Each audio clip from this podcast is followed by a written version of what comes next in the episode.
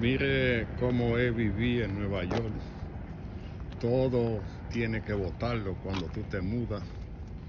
Porque aquí, el tú salir y, y enviar esto para donde te va a mudar es muy difícil.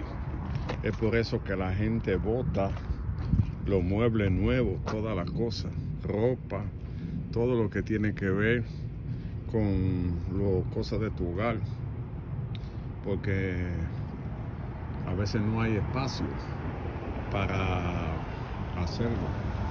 Esas son cosas que se pueden utilizar en cualquier país de nosotros, pero lamentablemente enviarlo es un desafío.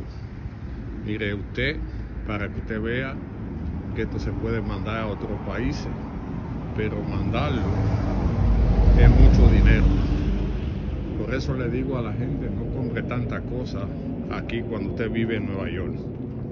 Esta es una mirada más a Nueva York desde Batero TV.